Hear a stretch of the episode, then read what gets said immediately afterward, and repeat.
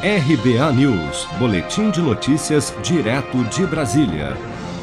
Mais de 30 entidades representantes de lojistas do comércio de rua e de shopping centers de todo o país publicaram na última sexta-feira um manifesto de apoio a um projeto de lei que fixa o IPCA, Índice Nacional de Preços ao Consumidor Amplo, calculado pelo IBGE como índice oficial de inflação no Brasil, como novo índice para reajuste dos contratos de aluguel.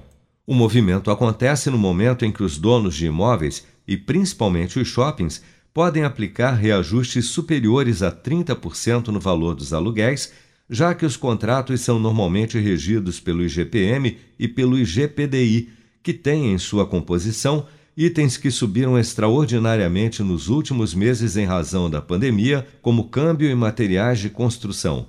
Só para se ter uma ideia, o IGPM fechou o mês de abril com valorização recorde de 32,02% para um período acumulado de 12 meses, bem acima dos 6,17% acumulados do IPCA no mesmo período.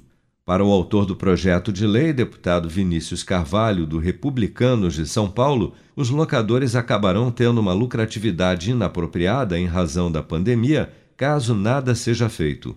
Isso não é relação, a meu ver, uma relação saudável comercial. Alguém está levando vantagem em detrimento do sofrimento e da penúria que o outro está passando. Neste caso, esses que cobram esses aluguéis e são irredutíveis.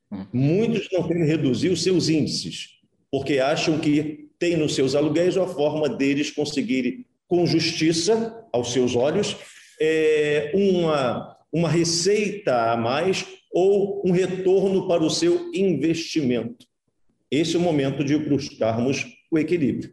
Contrária à proposta, a Associação Brasileira de Shopping Centers se manifestou por meio de nota, alegando que o IGPM é um índice legal para reajustes de aluguéis e é discutido por lojistas e shoppings em ambientes de livre negociação, todos com perfeita ciência dos elementos que compõem o indexador e que cabe aos lojistas respeitarem os contratos. O projeto de lei passou a tramitar em regime de urgência no Congresso, o que permite que ele seja votado no plenário sem passar por comissões.